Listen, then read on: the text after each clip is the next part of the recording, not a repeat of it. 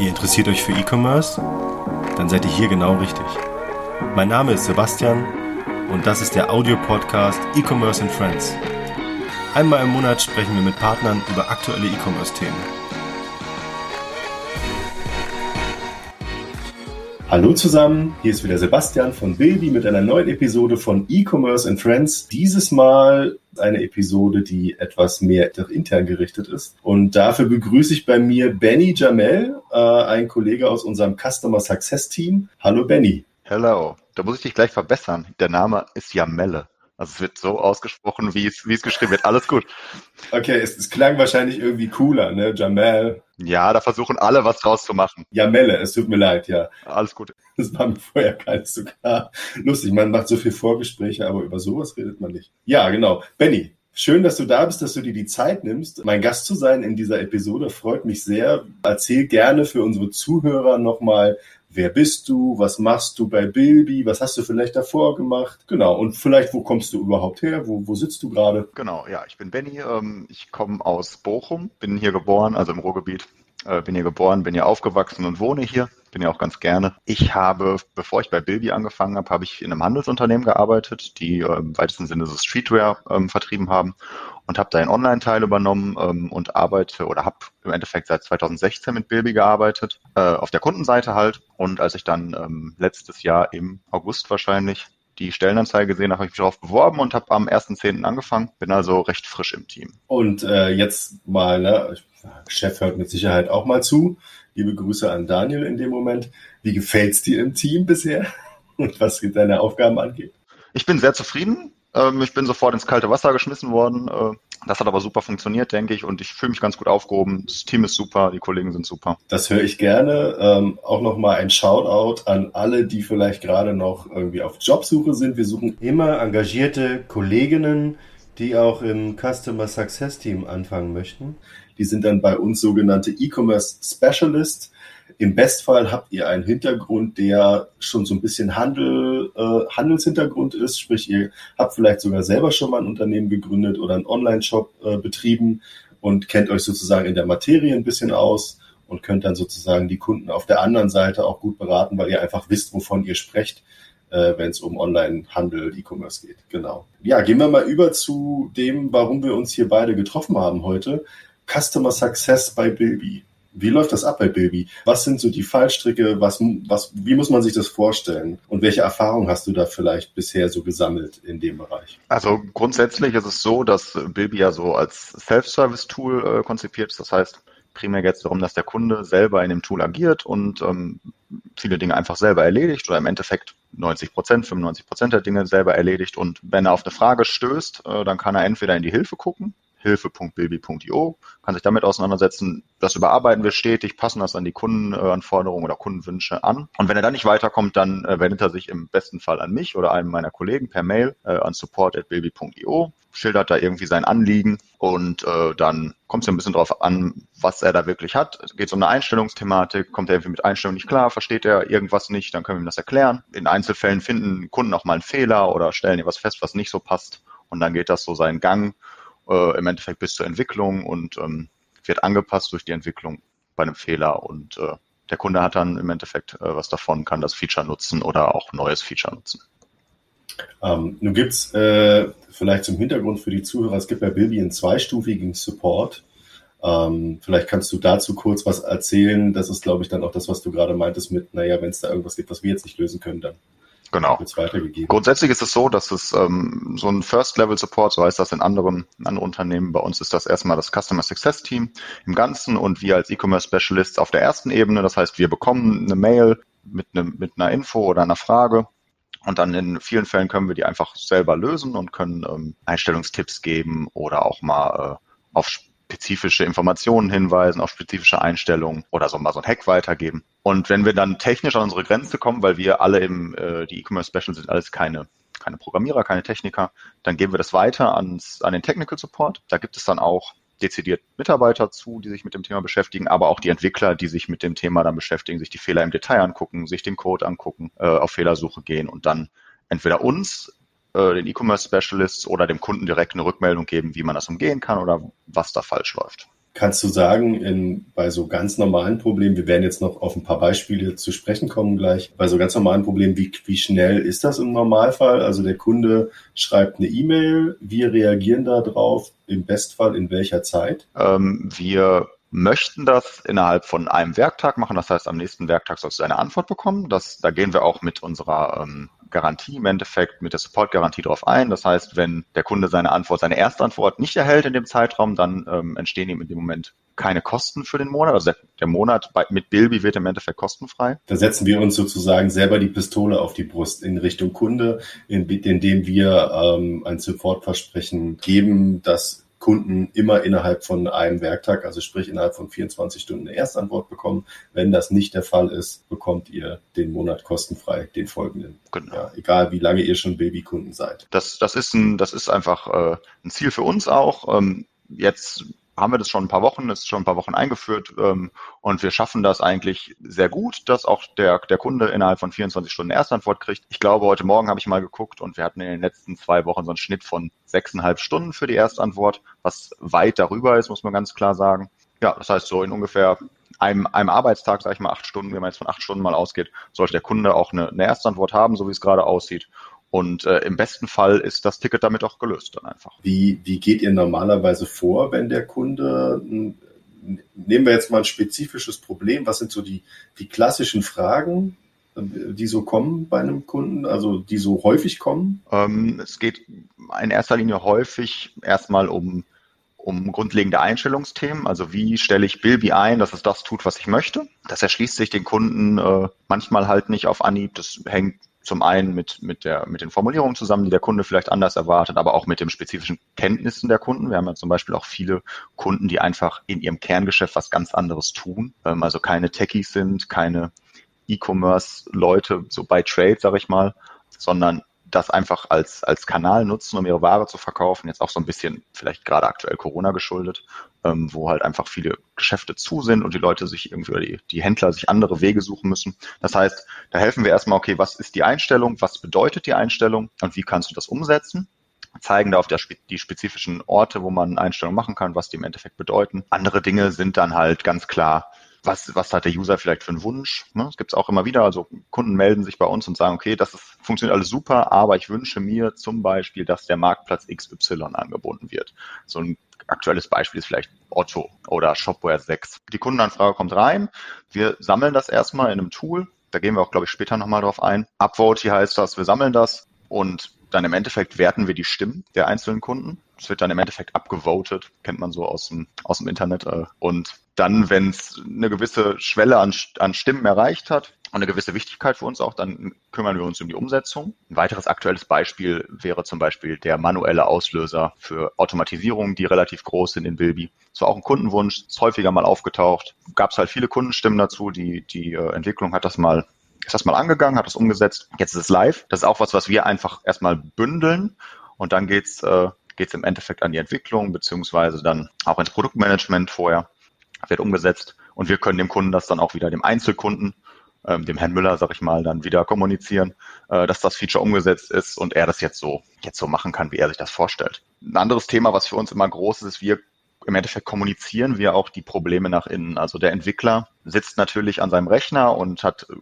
gewisse Aufgaben und To-Dos, ähm, setzt die um, baut an Features äh, und kriegt erstmal von der Außenwelt so von den Problemen, die die, User haben mit Bilby, gar nicht so viel mit. Ähm, die User wenden sich erstmal an den Kundensupport und sagen, hallo, hier ist ein Problem aufgetaucht. Dann ist erstmal die Frage, ist das ein Problem oder, also ist das ein Problem in Bilby oder ist das ein Problem wegen einer falschen Einstellung? Und wenn es dann wirklich ein Problem in Bilby ist, irgendwie ein Bug oder so, dann machen wir die, den Entwickler erstmal darauf aufmerksam über den technischen Support dann wieder, geht es an den Entwickler, die Entwickler gucken sich das an und es wird gefixt und geht wieder zurück. Der Kunde kann es vernünftig bedienen im Endeffekt wieder. Welche, welche Tools äh, nutzt ihr dafür intern? Ähm, da wird es ja mit Sicherheit nicht die reine E-Mail-Kommunikation sein, sondern es gibt ja mit Sicherheit auch, äh, ich sag mal, eine gebündelte Plattform, ähm, die der Customer Success dann nutzt. Genau, wir nutzen unternehmensweiter ein Tool, das nennt sich, das heißt Help Scout.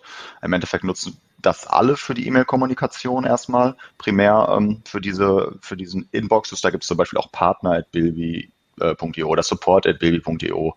Ähm, und wir greifen halt auf diese Support-Mailbox zu und machen das über dieses Tool. Das ist ein klassisches Ticketing-Tool was hinten raus halt auch eine Möglichkeit hat, die, die Hilfe, die unter hilfe.bilby.io zu finden ist, auch zu füttern direkt daraus ähm, und so ein bisschen auch die Möglichkeit hat, dass wir Hilfeartikel direkt verlinken können und so. Aber wir arbeiten prima mit diesem Tool. Das heißt, die E-Mail kommt rein, es wird ein Ticket aufgemacht, es kriegt klassisch eine, eine Ticketnummer und dann bearbeitet das einer meiner Kollegen oder ich initial, wenn das in dieser Inbox ist. Zusätzlich wird das noch versehen mit so Informationen, Tags über das eigentliche Thema. Also hat der Kunde eine Frage zu Amazon, hat der Kunde eine Frage zu Shopify, zu einer DRL-Anbindung etc. Und ähm, das ist dann auch so, dass wir im Customer Success uns einzel für ein, auf einzelne Themen spezialisieren. Das heißt, wenn jemand ein Ticket sieht zum Thema Amazon, aber irgendwie nicht klarkommt damit bei uns im Team und ich weiß, okay, wo finde ich das, dann gibt es einen Ansprechpartner, in dem Fall mich zum Beispiel oder äh, den Daniel, der sich das dezidiert anguckt und sagt, okay, das kenne ich, das, das ist die und die Einstellung, die du da machen musst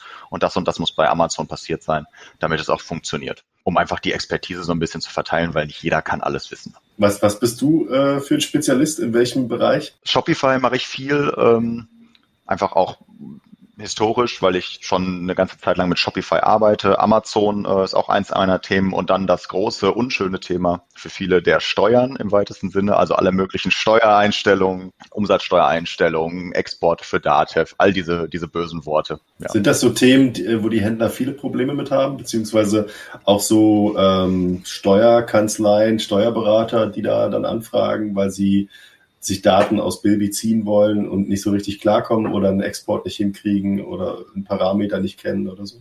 Also ganz sicher sind es viele, viele Händler, die grundsätzlich wissen, was Umsatzsteuer ist, was sie da tun, dass es 1907 gibt und so weiter.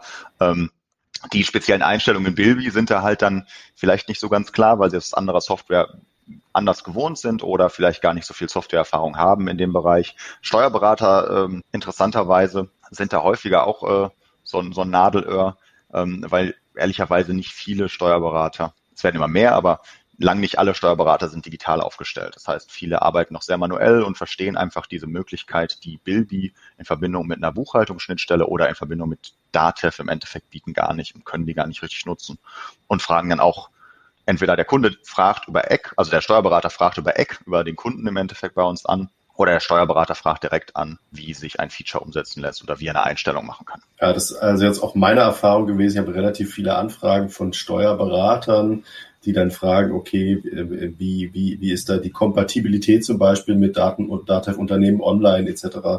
Ähm, aber das kommt auf jeden Fall, es wird immer mehr. Ähm, auch diese, diese Anbindungen werden immer mehr.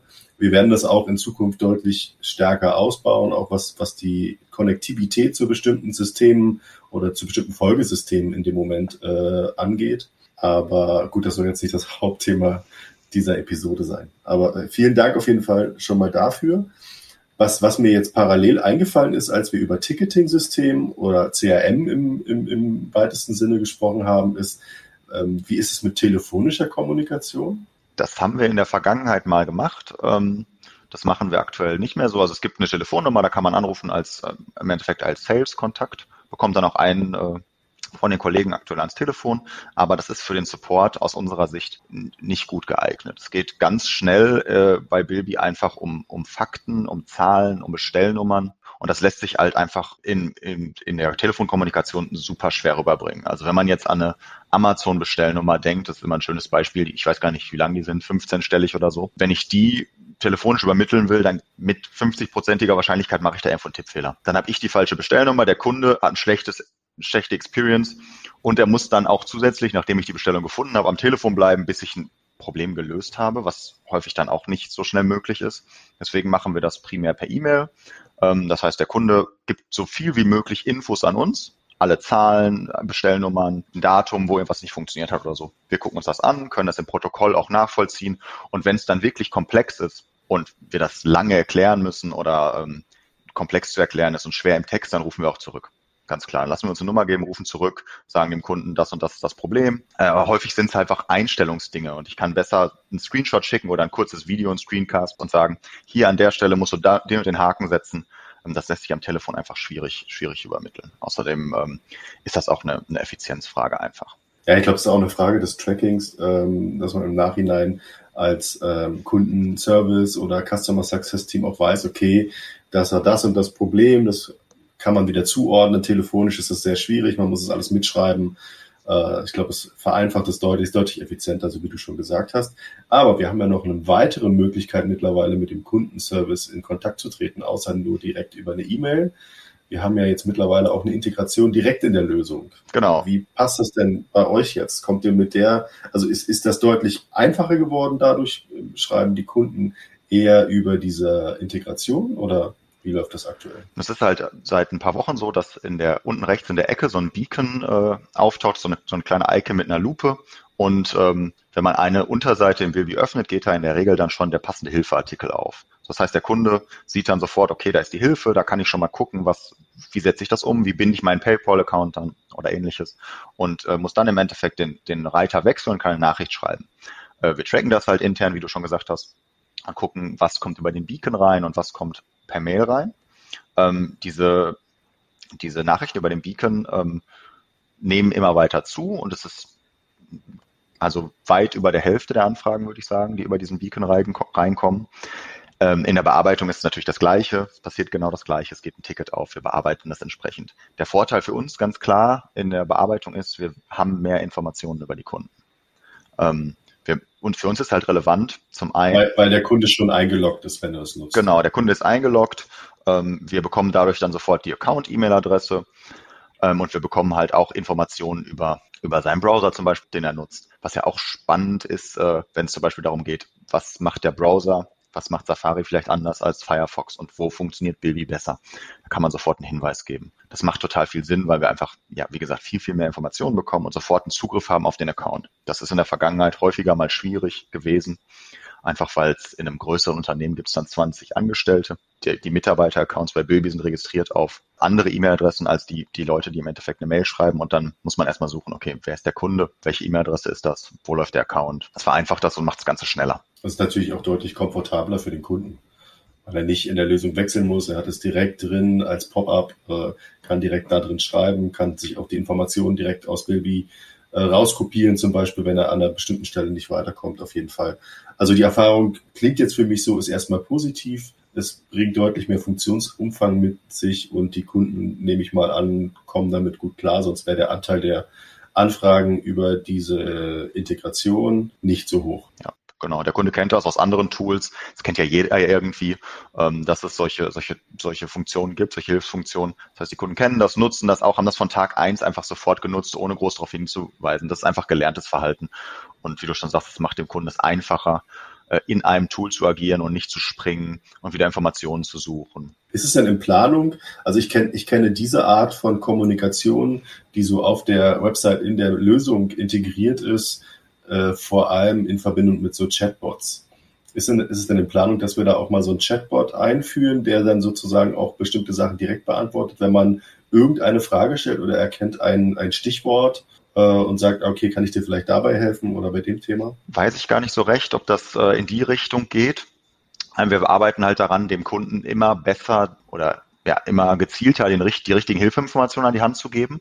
Ähm, also in Form unseres Hilfeartikels, dass der auch springt auf die richtige Sektion oder solche Themen. Und dann gleichzeitig die Möglichkeit zu geben, aber dann auch mit einem Menschen zu kommunizieren, weil die Komplexität bei Bilby ist halt, dass viele Themen sich wahrscheinlich durch ein Chatbot einfach schwierig abdecken lassen. Also ich habe selber so durchwachsene Experience mit Chatbots gehabt bisher und die Informationen, die wir im Endeffekt bearbeiten, sind zum einen sehr spezifisch, zum anderen ist das halt auch äh, ein Problem im Endeffekt des Datenzugriffs, ähm, das, weswegen wir zum Beispiel jetzt auch in diesem Beacon eine Service-Pin abfragen, ähm, einfach so datenschutzgerecht auch zu arbeiten. Wie kann ich mir das vorstellen? Also was, was, was muss der Kunde machen dafür? Der Kunde bekommt in seinem Account im Endeffekt einen Service-Pin angezeigt, der sich einfach zyklisch ändert automatisch oder man kann ihn neu generieren und der Kunde kann den dann aktuell noch optional in diesem Beacon eintippen und ermöglicht dadurch dann den Zugriff des Mitarbeiters. Es gibt einzelne Fragen, die können wir so klären, weil die einfach häufiger auftauchen, häufig das gleiche Problem ist oder ähm, was einfach Fragen sind, die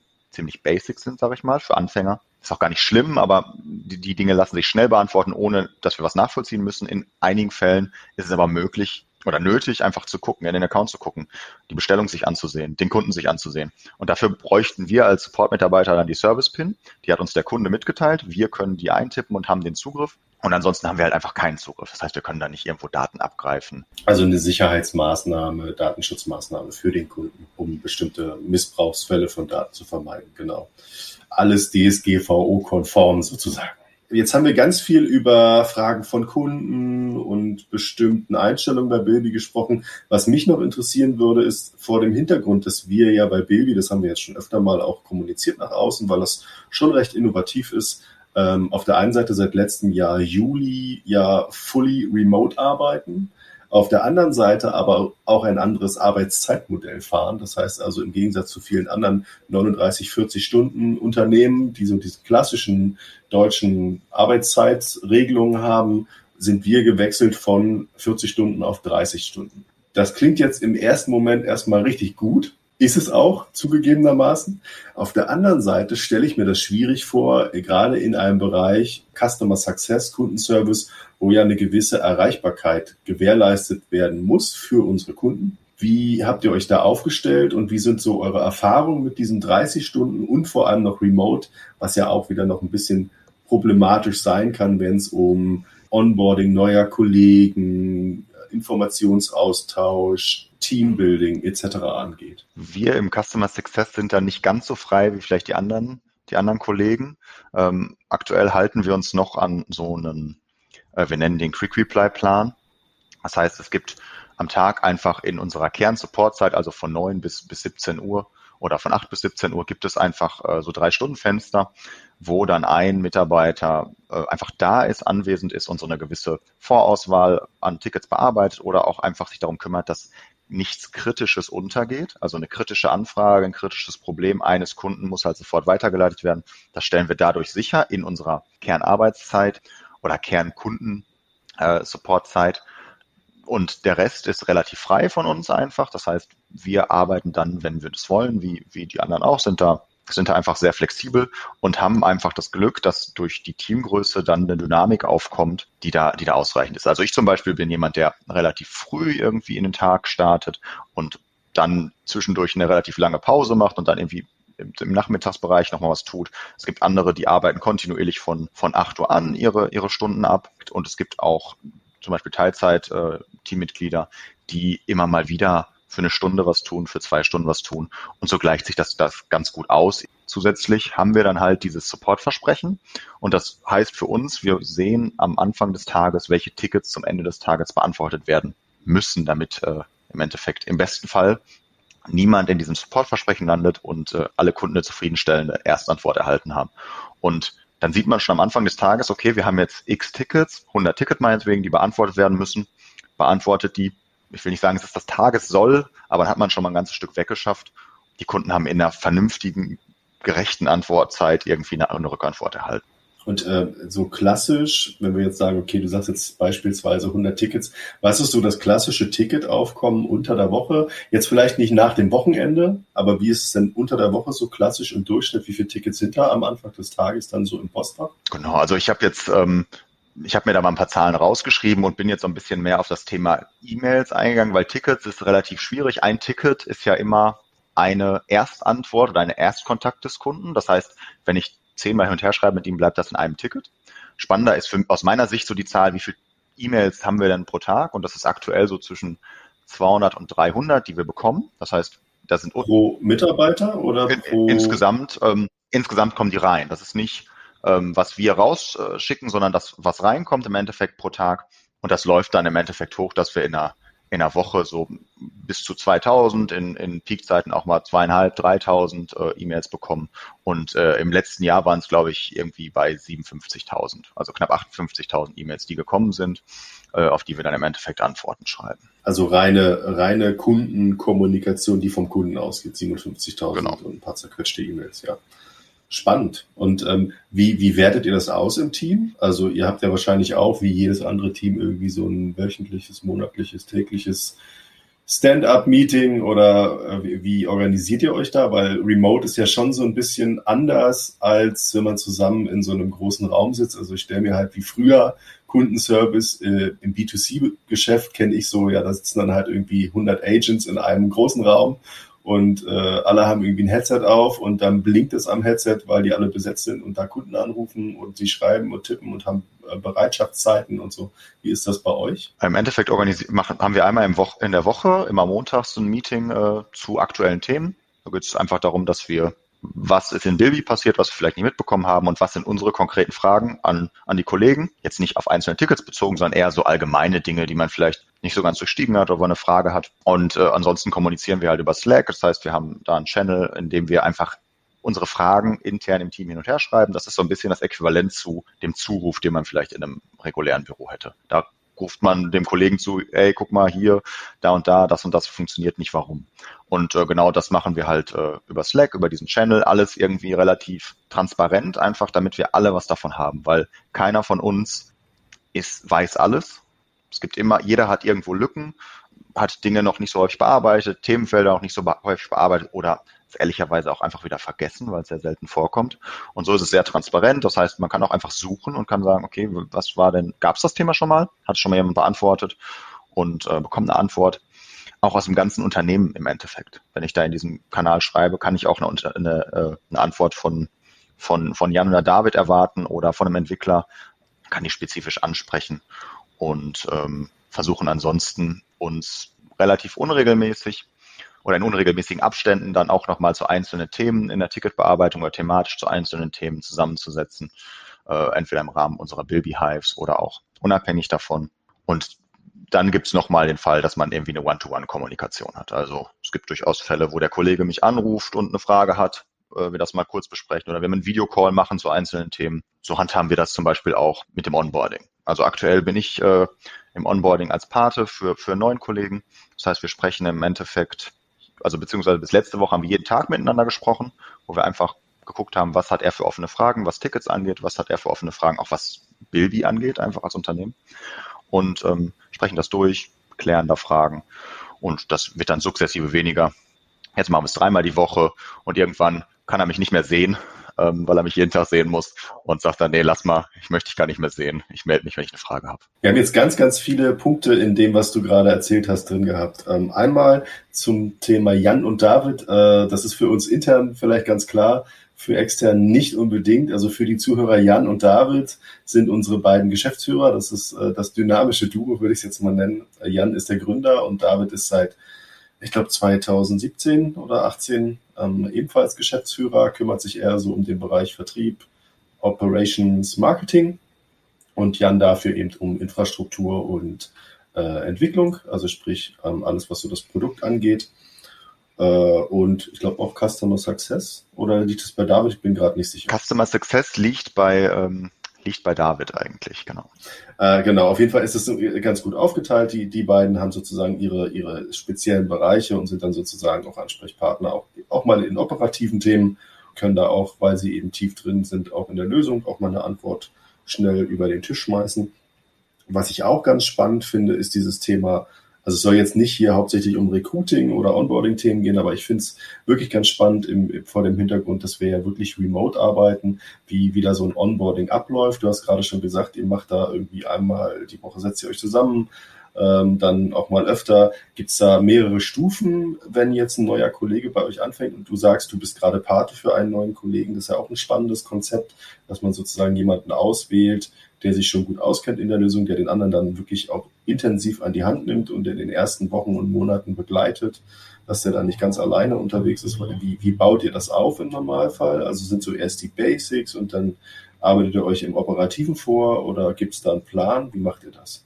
Mein neuer Kollege ist da relativ dankbar gewesen, weil er sehr viel Wissen schon hatte, aber grundsätzlich läuft das einfach so, dass wir erstmal bei der, bei der Einstellung im Endeffekt schon darauf achten, dass die, die äh, neuen Mitarbeiter auch wirklich Bilby-Experten in Anführungsstrichen sind, also schon Bilby-Kenntnisse haben. Da suchen wir explizit nach. Das heißt, die können das Tool bedienen, haben das schon mal bedient in, in ihrem Unternehmen im, im besten Fall, auch schon eine längere Zeit, kennen so die grundsätzlichen Einstellungen und dann äh, kommt er zu uns ins Team und dann geht es erstmal darum, zu gucken, was gibt's denn bei uns einfach für eine Hilfe, was gibt's für interne Tools, interne Hilfe, äh, die wir da auch haben und ähm, dann geht es erstmal daran, dass er so Pick and Choose äh, einfach Tickets bearbeiten kann. Das machen wir, sag ich mal, nach einer gewissen äh, Zeit einfach nicht mehr, sondern wir arbeiten im Endeffekt von hinten nach vorne, arbeiten die alten Tickets, in Anführungsstrichen alten Tickets, äh, zuerst ab. Und der, der neue Mitarbeiter darf dann einfach mal gucken, okay, was sind denn grundsätzliche Themen, so Basics, die ich gut beantworten kann? Und dann auch mal eine, sich eine Challenge rauszusuchen, zu sagen, okay, das ist jetzt was, das weiß ich nicht, da fange ich mal an zu recherchieren. Frag mal, guck mal, ähm, und dann auch einfach dadurch die Kommunikationswege kennenzulernen. Er kann in dem Fall jetzt mich fragen als Partner und kann sagen, okay, Benny, was ist das Problem hier? Ich sehe das nicht. Ähm, und ich kann dann sagen, ach, frag mal den, guck mal hier und so weiter. Und er lernt einfach auch die Wege. Ähm, kann dann nachher mal die Entwicklung anfragen oder weiß, okay, wann ist das ein Partnerthema? Wann geht das direkt an dich, Sebastian, ähm, dass du das bearbeiten kannst? So lernt er die Wege. An mich? Ja, an mich gehen Dinge? Ja, ganz selten. Ähm, und so, wie gesagt, so lernt er die Wege und kann sich dann immer mehr sukzessive an, an schwierigere Themen heranwagen. Und dann machen wir das so, dass wir auch ähm, im Endeffekt so ein, versuchen, so ein über die Schulter schauen zu simulieren. Das ist remote ein bisschen eine Herausforderung. Das heißt, wir machen dann ähm, einfach so Video-Sessions, wo wir zusammen Tickets bearbeiten äh, mit Screensharing, ähm, wo vielleicht erst ich mal vorarbeite und mal dokumentiere oder laut ausspreche, was ich hier tue, was sind die Schritte. Und dann drehen wir den Spieß um und der neue Mitarbeiter äh, macht das Gleiche, bearbeitet das Ticket, zeigt mir, okay, guckt er da, guckt er da und dann sage ich ihm, was er vielleicht besser machen kann, wo er auch erstmal technisch oder inhaltlich besser sein kann, oder was anders machen kann, aber auch mal so ein bisschen darauf zu achten, wie sprechen wir den Kunden an, ähm, wie gehen wir mit dem Kunden um, äh, passt das alles. Das sind auch alles Dinge, die man einfach, einfach lernen muss. Und gibt es da, gibt's da bestimmte Richtlinien, die ihr habt im Kundenservice, die ihr euch selber ähm, sozusagen auferlegt habt oder die äh, im Unternehmen insgesamt als Kommunikationsrichtlinie nach außen äh, vorgelegt werden? Besprecht ihr das im Team? Wie ist das? Also wie sprecht ihr Kunden an? Ich weiß, das kennen, glaube ich, unsere Kunden auch. Wir duzen unsere Kunden grundsätzlich. Es ist nicht so, dass wir da irgendwie so einen, einen förmlichen Charakter in der Ansprache haben, aber gibt es da noch mehr, wo wir sagen, da achten wir explizit drauf? Das ist so ein bisschen auch unser äh, USP, wenn es um die Kundenkommunikation geht wie du schon gesagt hast, wir duzen einfach alle Kunden. In, in der Mail ist das relativ einfach, da fängt man so an. Wenn es mal Telefonate gibt, dann fragt man auch, ob das okay ist, äh, einfach um sich da abzusichern. Äh, grundsätzlich behandeln wir einfach alle Kunden gleich, ähm, gleich gut. Also es gibt niemanden, der jetzt aufgrund seiner Größe oder aufgrund seiner, seiner monatlichen Rechnung vielleicht irgendwie eine höhere Wichtigkeit hat bei uns, sondern es werden jeder Kunde, ob er 5 Euro im Monat zahlt oder 100 oder 200, 400, die werden alle gleich behandelt. Das heißt, alle bekommen eine Kundenantwort in, in dieser Zeit, die wir vorgeben und äh, versuchen oder wir sind zu jedem Kunden freundlich. Da gibt es immer mal wieder Fälle, wo man, wo es vielleicht schwierig wird. Ähm, aber wir versuchen zu jedem Kunden irgendwie ein, ein Freundlichkeitslevel zu haben und sehen sie als Partner, nicht als, nicht als, als Kuh, die man melken kann, um das mal vielleicht böse zu sagen, sondern einfach als, als Partner auf Augenhöhe. Wir können ja, wir können ja auf so ein paar äh, Anekdoten nachher nochmal eingehen. Äh, vielleicht hast du da so ein paar, äh, ich, ich sag mal, anonymisierte Anekdoten aus der Kundenkommunikation. Das fände ich auch nochmal ganz spannend. Du hast vorhin nochmal das, äh, das Thema Hypes erwähnt in, äh, in deiner Antwort. Ähm, vielleicht ganz kurz zur Erklärung für, für die Zuhörer, die natürlich nicht, vielleicht nicht alle so Baby intern und extern konform sind und, und, und sich da so auskennen. Kannst du mal erzählen, was, was ist denn dieses Hive? Worum handelt es sich? Also wir sind ja übersetzt, sind wir ja die Rechnungsbiene im weitesten Sinne irgendwie. Ähm, also wenn man den Begriff Bilby mal übersetzt. Das heißt, eine Biene hat natürlich auch ihren Bienenstock oder wir alle als Bienen haben unseren Bienenstock und das ist der Hive. Ähm, das heißt, gedacht ist das eigentlich als physisches Zusammentreffen äh, des ganzen Teams ähm, in gewissen Abständen. Ähm, das ist natürlich durch Corona schwierig. Also wir haben es jetzt lange Zeit auch geplant, beziehungsweise Teile des Teams haben es geplant als physische, physische Zusammenkunft im Endeffekt an einem Ort, wo wir dann einfach Themen besprechen können und auch so ein bisschen dieses äh, soziale Thema auch so ein bisschen aufgreifen können. Weil wir natürlich die Herausforderung haben, dass wir die Kollegen äh, nicht, also im besten Fall nicht alle kennen und im schlechtesten Fall einfach gar nicht persönlich kennen, also dass wir die schon mal getroffen haben. Ähm, und das so ein bisschen abzufangen. Das ist, wie gesagt, durch Corona jetzt einfach schwierig. Das heißt, die Hives finden äh, in diesem Jahr jetzt alle, alle digital statt, vier Stück, also jedes Mal im, einmal im Quartal und jedes, jeder Hive hat ein Thema. Ähm, wo wir uns dann im Endeffekt nochmal auf, aufteilen in die Teams oder in äh, einzelne Gruppen und ein Thema bearbeiten. Ähm, der nächste Hive steht jetzt kurz bevor. Ähm, da geht es um vor allem um, um Kommunikation. Für uns auch spannend, einfach im, im Customer Success Team mal ganz fernab von, von Übertragung von Informationen über das Produkt, sondern einfach die Art und Weise, wie kommuniziere ich. Ganz, ganz, ganz spannend. Äh, vielleicht zum, zum Hintergrund. Äh, wir hatten dieses Jahr also wirklich einen Hive geplant und der sollte physisch sein. Also wir haben den letztes Jahr geplant und er sollte dieses Jahr stattfinden im Januar. Äh, das mussten wir dann auch relativ kurzfristig ummünzen auf eine digitale Variante, weil es einfach gar nicht möglich gewesen wäre durch bestimmte Corona-Abstands- und Hygienevorgaben und Einreiseregelungen in andere Länder. Wir hatten vor, das in Holland zu machen. Äh, und das ist letztendlich ist es, äh, das zwei Wochen Workshops, intensive Workshops im Unternehmen und in den einzelnen Teams. Also äh, wir haben vielleicht für Bilby gesprochen, wir haben ein Marketing-Team, wir haben ein Operations-Team, wir haben ein Customer Success-Team, wir haben ein Infrastruktur-Team und dann eben auch noch ein Entwicklungsteam. Ähm, und all diese Teams zusammen sind letztendlich Bilby, machen Bilby aus.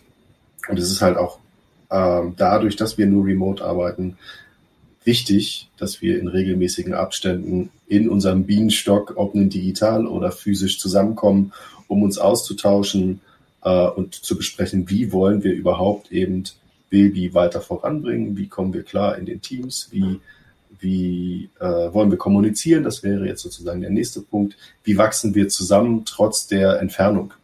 Das ist, glaube ich, sehr, sehr wichtig, genau. Und äh, da freuen wir uns, glaube ich, auch sehr drauf. Also die, die nächsten, der nächste Hive wird jetzt ähm, in den letzten beiden Maiwochen stattfinden. Das ist immer sehr intensiv, aber eben auch mit viel, viel Spaß und auch äh, wirklich tollen Ergebnissen verbunden. Vielleicht noch mal ganz kurz zum Customer Success Team. Wie ist da so eure Teamstärke aktuell? Wir sind da, wie du vorhin schon gesagt hast, suchen wir auch weiterhin nach neuen Kollegen, aber wir sind aktuell acht. Ähm, wir haben eine Teilzeitkollegin, wir haben natürlich einen Teamlead, der dagegen zählt und jetzt aktuell einen Technical Supporter. Ja, wie gesagt, suchen an, an beiden Stellen, also sowohl als für die E-Commerce Specialist auch auf, als auch für den technischen Support, glaube ich, noch nach Kollegen. Ähm, aber das ist so die aktuelle Stärke und wir wachsen da immer weiter zusammen als Team. Wenn ihr euch bewerben wollt und äh, sagt, ey, ich kenne mich super aus mit Bilby, ich, ich benutze das jeden Tag, ich kann das im Schlaf, ich habe vielleicht einen eigenen Online-Shop, den ich darüber auch steuere und ich habe sogar mehrere Online-Shops und ich habe Bock auf ein zweites Standbein oder äh, mich interessiert das einfach. Wir freuen uns über jeden, der sich äh, für Bilby interessiert und schauen uns logischerweise jede Bewerbung an. Und jetzt kommt zu dem Teil, zu dem Teil, zu dem Part in dem Gespräch, auf den ich mich am meisten freue, ehrlich gesagt. Das sind unsere Customer Stories. Ich glaube, du hast ein bisschen was vorbereitet, oder zumindest hast du ein bisschen recherchiert und äh, kannst vielleicht so ein bisschen aus dem Nähkästchen plaudern. Was gibt's denn da? Also erstmal, was haben wir denn so für Kunden, die sich überhaupt bei uns melden? Was sind so die Standard-Bilby-Kunden? Und dann vielleicht, okay, welche Kunden machen vielleicht welche oder haben vielleicht welche Fragen? Und was gibt's denn da überhaupt für Themen, die so vielleicht auch so ein bisschen tricky waren oder speziell waren, wo man dann auch mal schmunzeln musste? Ähm, ja, die, die, die Kunden sind einfach querbeet, kann man schon fast sagen. Also es gibt zum einen so diese ähm, DIY-Szene im Endeffekt, also die vielleicht früher mal oder immer noch auf Etsy verkaufen, also irgendwelche selbstgemachten Dinge, ähm, irgendwelche Produkte, die genäht sind zum Beispiel oder auch Stoffe oder sowas. Das heißt, es sind eher Menschen, die sich mit dem Handwerk auseinandersetzen, also ein Produkt schaffen und das dann irgendwo in den Vertrieb bringen wollen und das über Bilby oder mit Hilfe von Bilby verkaufen. Und äh, am anderen Ende der Fahnenstange haben wir halt wirklich so, so äh, Kunden wie Entwickler, ähm, die sich halt, die halt einen eigenen Online-Shop äh, entwickelt haben und den dann irgendein Warenwirtschaftssystem, in dem Fall ein Bilby, anbinden. Ziemlich speziell einfach von der Anbindung, also nicht im Standard unterstützt. Oder wir haben ähm, klassische Händler, die einfach Ware auf, auf äh, Amazon, Ebay verkaufen. Ähm, Startups oder auch so D2C-Brands, also Direct-to-Consumer-Brands, die Bilby einfach nutzen, um ihre, ihre Verkaufskanäle zu bündeln und gesammelt zu bearbeiten. Daraus resultiert dann natürlich auch so ein bisschen ein Spektrum an, an Vorwissen oder an Wissen über, über Handel und über äh, den E-Commerce an sich. Also an so einen, an so einen klassischen Handwerker. Ich habe zum Beispiel letztens mal Kontakt gehabt mit äh, einem Metzgerbetrieb, der so ähm, Grillpakete im Endeffekt jetzt für für den, äh, für den nahenden, hoffentlich nahenden Sommer ähm, irgendwie ganz gut ist. Das heißt, man kann da irgendwie online was bestellen, kann es abholen oder bekommt es halt gekühlt äh, zugesendet, sehr regional auch. Ähm, und die sind halt Metzger. Also die machen halt kein E-Commerce in der Regel. Normalerweise, die hatten, haben halt bisher ein Kassensystem gehabt in ihrer, in ihrer Metzgerei an der Verkaufsstelle und haben jetzt zusätzlich einen Online-Shop und verkaufen halt ihre Produkte und machen sich ganz gut und sind, fuchsen sich auch da rein, aber deren, deren äh, Kernkompetenz liegt woanders. Das heißt, dementsprechend haben die auch relativ einfache Fragen, die wir zum Glück einfach beantworten können und wo man im Endeffekt mit einer Erstantwort, für mich jetzt als äh, E-Commerce-Specialist, wo ich mit einer Erstantwort einfach den Kunden zufriedenstellen kann und sagen, guck mal hier, da musst du einen Haken setzen und wenn du den Haken gesetzt hast, dann passiert das, was du dir vorstellst. Und dann gibt es natürlich Kunden mit ganz anderen Anforderungen, also zum Beispiel D2C-Brands, die eigene elektronische Produkte produzieren, ähm, die hier nach Europa bringen und dann in den Vertrieb bringen und eine ganz andere Unternehmensstruktur haben. Zum Beispiel eine Payment-Lösung, die nicht an Bilby direkt angebunden ist, weil sie eine Finanzierungslösung anbieten beispielsweise, weil es ein hochpreisiges Produkt ist. Und dann ist die Frage, wie kann man diese Payment-Lösung anbinden, speziell an Bilby über die API, also die Programmierschnittstelle. Und da ist dann schon, ist dann schon viel, viel technischer. Die Herausforderung ist da immer, auf dem Erstkontakt herauszufinden, auf welchem Level ist der Kunde? Ähm, ist er eher so ein Laie, sage ich mal in Anführungsstrichen, oder ist er ein Experte, was den E-Commerce angeht oder was auch die Entwicklung angeht? Und dem auch so zu begegnen oder dem sofort den richtigen Mitarbeiter einfach vorzusetzen, sofort dann vielleicht zu sagen, okay, hier ist die erste Antwort, das weiß ich darüber.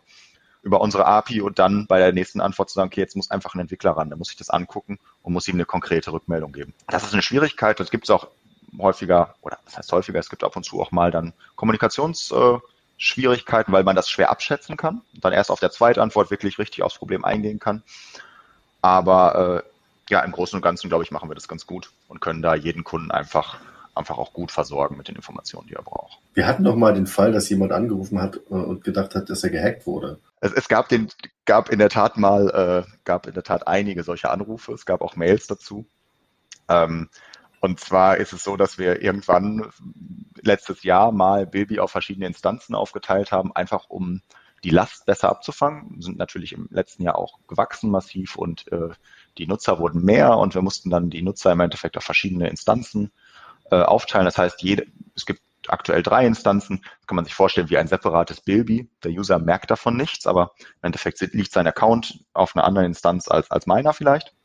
Und die müssen natürlich irgendwie Namen haben. Die sind durchnummeriert und dann müssen die auch Namen haben. Und ich weiß gar nicht wer, aber irgendwer auf dem, aus dem Team ist auf die Idee gekommen, die nach James Bond-Filmen zu benennen. Und äh, im Endeffekt heißt jetzt, einer der Server heißt Goldfinger, das ist vielleicht noch irgendwie eingängig. Ähm, der andere heißt aber From Russia with Love. Und äh, Jetzt gibt es an verschiedenen Stellen, gibt es immer wieder, taucht dieser, dieser Name auf. Vor allem intern in unserer Kommunikation, in, in unseren internen Accounts wird immer angezeigt, auf welchem Server liegt der Kunde, damit wir das auch weitergeben können oder verarbeiten können und sagen können, okay, es gibt ein Problem auf dem und dem Server. Und äh, nun schicken wir natürlich auch mal Screenshots aus Accounts oder so raus. Ähm, irgendwie natürlich alles datenschutzkonform, aber da wird halt oben immer in so einer orangenen Blase dann der Servername angezeigt. Und dann stand da From Russia with Love und dann habe ich mit dem ersten Kunden gesprochen, er sagte dann so in so einem ganz leisen Ton, ja, kann das sein, dass ihr gehackt worden seid? Und dann war ich natürlich sofort alle Warnleuchten an. Ähm, ja, guck mal hier Passwort und so weiter und so fort. Und ähm, einfach um ihm die Sicherheit zu geben, dass da nichts passiert ist, weil ich die Befürchtung hatte oder die Vermutung hatte, dass es vielleicht eher an seinem Account liegt. Ähm, und dann sagt er, nee, da irgendwo haben wir letztens gesehen, da stand From Russia with Love und wir dachten, das ist irgendwie so eine Hacker-Nachricht. Okay, ähm, nee, ist es nicht. Und stellte sich raus, in dem Fall war es so, dass der Kollege ihm mal einen Screenshot geschickt hatte äh, aus so einer internen Ansicht, wo das halt oben in der Ecke stand. Und ähm, dann hat das aber über seinen, also den, den, den äh, Kunden, irgendwie ein größeres Unternehmen, der Kollege von, von dem Anrufer hat das im Endeffekt empfangen und hat das dann so ja, so ein bisschen unter der Hand im Unternehmen verteilt, diese Informationen, dass Bilby jetzt vielleicht gehackt wurde. Und er hat sich dann, der Anrufer hat sich dann getraut zu fragen, ob das wirklich so ist und ob wir das mal checken wollen. Und er wollte uns nur mehr Hinweis geben. Das passiert ja immer wieder. Und ähm, das konnte ich halt schnell aushebeln irgendwie. Aber die gab es an verschiedenen Stellen, genau diese, diese Anfragen einfach. Deshalb äh, wähle deine äh, Instanznamen mit Bedacht beziehungsweise verteile Informationen nicht so vielleicht im Unternehmen. Genau. Äh, was was gab es denn noch für spannende Sachen? Ich glaube, du hast einiges an Anekdoten irgendwie mitgebracht.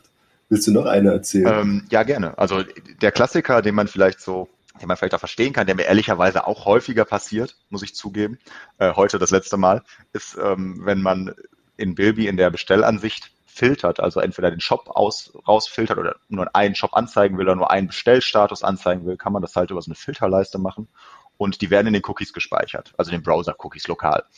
Und dann ist es mir zum Beispiel heute passiert, dass ich irgendwie den Status, nur den Status storniert eingeblendet hatte.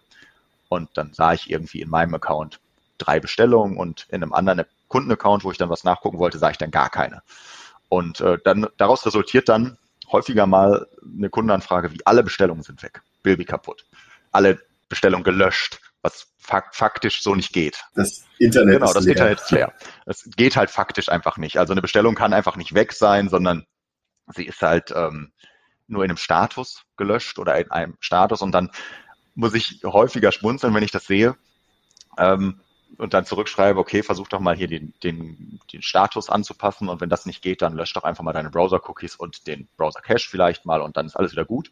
Und da kommen auch häufig total positive Rückmeldungen zurück, weil sie total dankbar sind, die Kunden, oder einfach, weil sie gemerkt haben, wo da der Haken ist. Ähm, und ich schmunzel da jedes Mal drüber, aber mir passiert es halt regelmäßig. Also es ist wirklich regelmäßig, dass ich da sitze und denke, was ist jetzt hier falsch? Warum siehst du jetzt hier wieder keine Bestellung? Es hat ja keine, der Kunde. Und ja. Selbst unseren äh, Customer Service Kollegen passiert das. Also macht euch keine Sorgen, falls ihr Babykunden seid als Zuhörer gerade. Das kann durchaus auch mal einem wirklichen Experten passieren, dass er sich wundert, warum da nichts zu sehen ist. Im Bestfall einfach mal den Browser-Cache löschen und dann ist alles wieder gut. Ähm, ich glaube, Zeit für eine letzte Anekdote haben wir noch und dann können wir ja noch mal ganz kurz auf das Thema Upvoti eingehen. Ja, wir hatten vor kurzem, also wir hatten ja bis vor ein paar Wochen hatten wir noch einen kostenpflichtigen Telefonsupport und äh, da gab es immer mal wieder Kunden, die anrufen zu ganz verschiedenen Themen und immer auch mal wieder Kunden von Händlern, die anrufen zum Beispiel und irgendwas zu ihrer Bestellung wollen. Aber es gab da mal auch einen ganz speziellen Menschen, der immer wieder angerufen hat, bei verschiedenen Kollegen, bei mir auch mehrmals und ähm, immer sehr spezifische Informationen hatte irgendwie, zumindest macht es den Eindruck, und er wollte mit einem aus der Geschäftsleitung, also die er auch namentlich kannte, wie wir gerade schon gesagt haben, Jan oder David sprechen und ähm, wollte das Projekt XY äh, irgendwie besprechen. Hat sich auch sehr gut angehört, also es war einfach, der spezifische Informationen, die man sehr leicht bekommt, aus dem Impressum wahrscheinlich. Ähm, ähm, hatte ich den dann durch Google mal, weil ich ein bisschen skeptisch war und weil er sich mit in dem Fall mit Jan verbinden lassen wollte und ich dann gesagt habe, nee, kann ich gerade nicht, ist nicht da, ist nicht am Platz, äh, kann ich eine Nachricht aufnehmen und dann habe ich, hat er aufgelegt, hat gesagt, keine Nachricht hinterlassen, er versucht es nochmal. Ich habe ihn gegoogelt, ähm, weil er es mir komisch vorkam und er auch ein Unternehmen genannt hat, dachte ich, okay, googelst du mal das Unternehmen äh, zur Sicherheit, damit du nicht jemandem sagst, dass, er, dass sich jemand anders gemeldet hat und ähm, dass er im Endeffekt ein Fake war. Und dann stellt sich raus, dass, der, dass es einfach eine Masche ist und dieser Mensch halt überall anruft.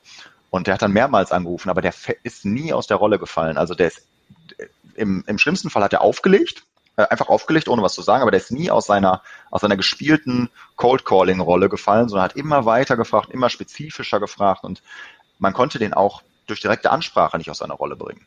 Irgendwann habe ich dann auch beim fünften Mal oder so habe ich ihn dann wirklich von Anfang an, du kannst die Nummer schon, direkt angesprochen, habe gesagt, das ist Quatsch, so brauchst du gar nicht weitermachen, kannst gleich auflegen, ist okay, ruf nicht wieder an. Und äh, ja, aber er hat es einfach nicht aufgegeben. Also ich weiß nicht, was er erreichen wollte. Bleibt man da entspannt als, als äh, jemand, der dann im Grunde immer denselben am Telefon hat und dem eigentlich immer das, das, das äh, Gleiche erzählt? Ähm, das ist eine Herausforderung, da entspannt zu bleiben, aber ich, das geht eigentlich ganz gut. Irgendwann gibt es einen Moment, wo auch ich dann sage, stopp.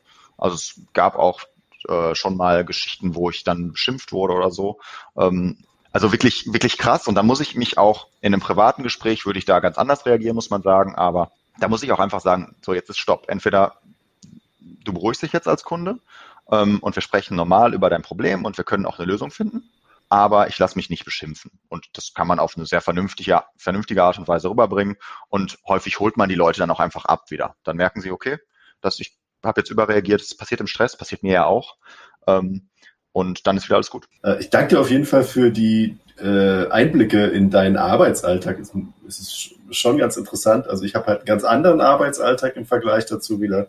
Ähm, ich weiß, ich habe auch mal eine ganz kurze Zeit am Anfang, als ich bei Billy angefangen äh, habe, tatsächlich auch mal Tickets bearbeitet wo wir das alle mal machen mussten. Ich finde das auch sehr gut, dass man zumindest ein bisschen näher so an diesen Endkundenthemen ist. Aber ich glaube, wenn man das tagtäglich macht und dann tagtäglich so Reaktionen auch mal hat, äh, die vielleicht ein bisschen anders als so das Normale sind, ist das schon herausfordernd und äh, finde ich schon ganz cool, dass wir da so ein äh, professionelles äh, Team haben, was sich da auch immer wieder sozusagen ein Stück weiterentwickelt, auch was die Kommunikation angeht. Genau, jetzt wollten wir noch mal ganz kurz auf Upvote eingehen.